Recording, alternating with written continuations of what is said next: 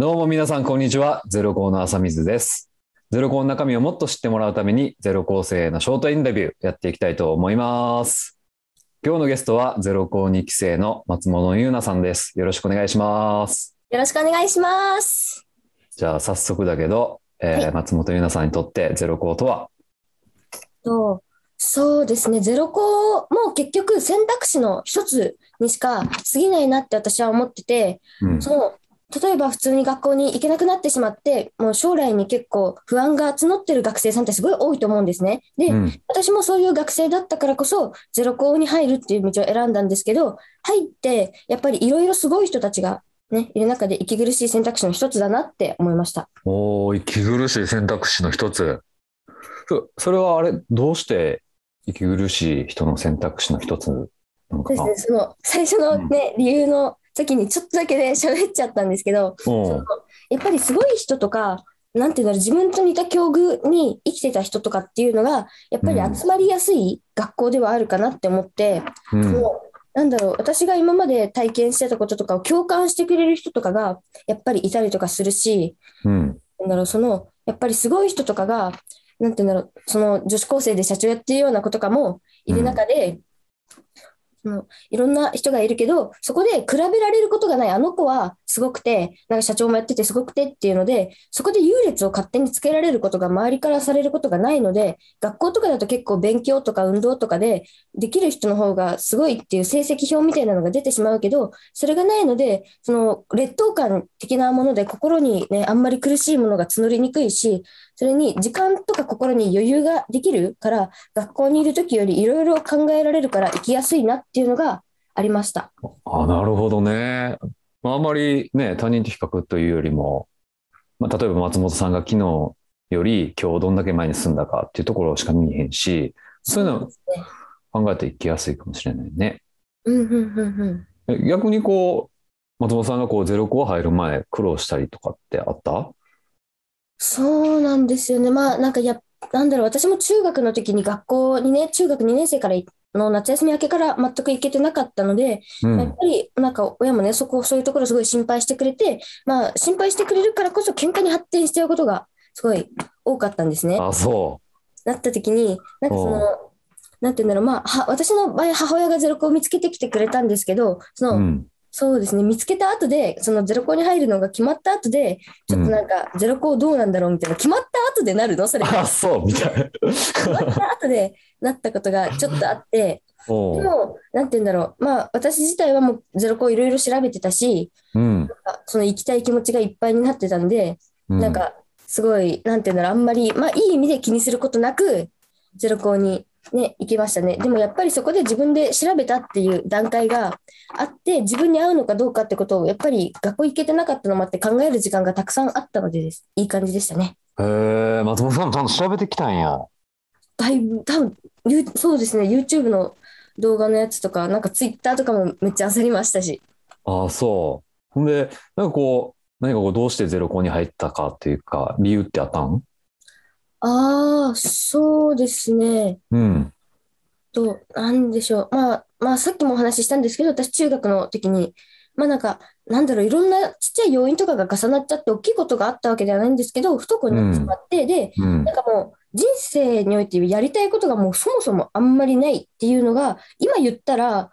あなんか、まあ、できることがないって思ってたんだろうなとも思うんですけど、うん自分にできることがないと思ってて、なんか絵描いたりするのが結構好きなんですけど、別に絵描く人なんてこの世にもうたくさんいるし、うん私じゃなくてもいいし、なんかそもそも周りの大人みんななんか楽しそうに生きてなかったんですよ、学校の先生とか親とかも。あ、そなんか学校の先生もなんか毎日社畜 みたいなう。感じだったし、なんかまあ両親も結構お金のこととかで大変そうみたいな話をずっとしてたし、なんかお今学校行ってでもね、なんか楽しくないのに、なんでそんな大人になっても楽しくないのに頑張るんだろうって結構思ってたんですけど、うん。なんていうんだろう、その生徒の、生徒さんのインタビューとか見て、うん。生徒さんのインタビューとか、その実際ツイッターで、うん。その生徒さんと入学する前に絡ませてもらったんですけど、うんなんか、その、けなんだろうな、優しくもそうなんですけど、まあ、どこの学校の人も優しくしてくれるじゃないかみたいな風に言ってしまったらあそこまでなんですけど、うん。だろう、親身に話聞いてくれたのが当時の私からしたらすごいありがたかったし、やっぱ似たような、ね、感覚を持ったことがあるみたいな人と話せたんで、うん話したりとか、まあ、インタビューとか聞いたりとかもして、そこでいろいろ、あ、やっぱり、なんて言うんだろう、この先、もし自分がこの選択肢に自分から選ぶことができれば、なんかまあ、自分でできるだけいろいろやって、まあ、どうなっても自分が選んだことだから納得できそうだなっていうので、大きかったですね。ああ、そうやね。まあ、ゼロ構成あったかいもんね。そうですね。でも不安はだいぶありましたけど。あ、そう。うんえ、松本さんの、まあ、例えばいろいろか活動してると思うねんけど、昨日の自分より今日の自分が前に進んだなって感じる、まあ、01みたいなところってどんなところやった？と、そうですね。なんか、本当中学の時全然家から出てなかったんですけど、最近は結構いろいろ用事とかも忙しくさせてもらってて、で、うん。頻繁に外出してる時は、なんか結構毎日、なんかそれを実感することがあって、あ、例えば、あ、今日、昨日はこれを忘れ物したけど、今日はこれ忘れなかったぞとか、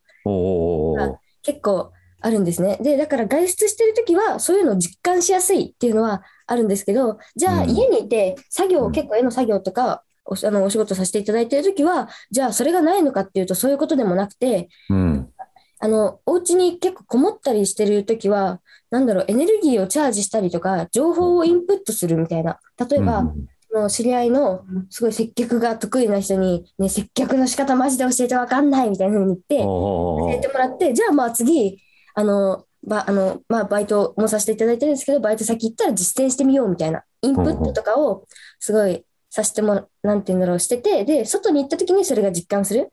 うんっていうのがあるから、一日一日っていうサイクルで見た時に実感はしづらいかもしれないけど、でも、あ、今日私はこれをインプットしたなっていうのが絶対にあるので、まあ言ってしまえば毎日ですよね、本当に。すごいな、毎日01って。なんか、伊藤美優さんも同じこと言ってたね。そうなんですよ。そうおんな同じ話してた、これ。ああ、そっか。いや、もっとは話聞きたいねんけど、はいまあちょっと最後に、あの、はい入学考えてくれてる人へ、まあ一言メッセージみたいなのもらえますか？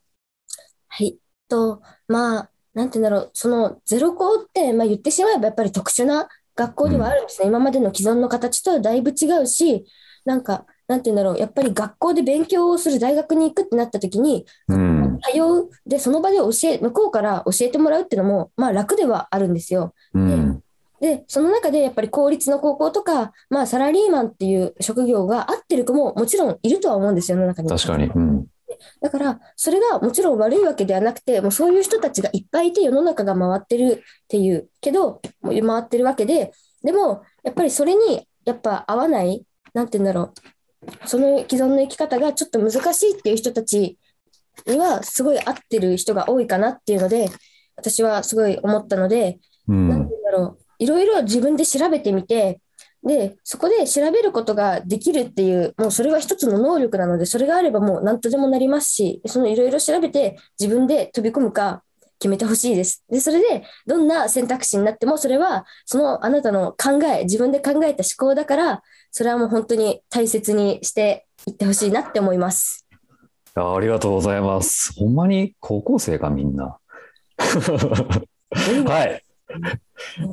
じゃあ、松本優奈さんの話に少しでも共感してくれた方、ぜひゼロ校説明会に遊びに来てください。次回のゼロ校生インタビューもお楽しみに。ほんじゃ、またねまたね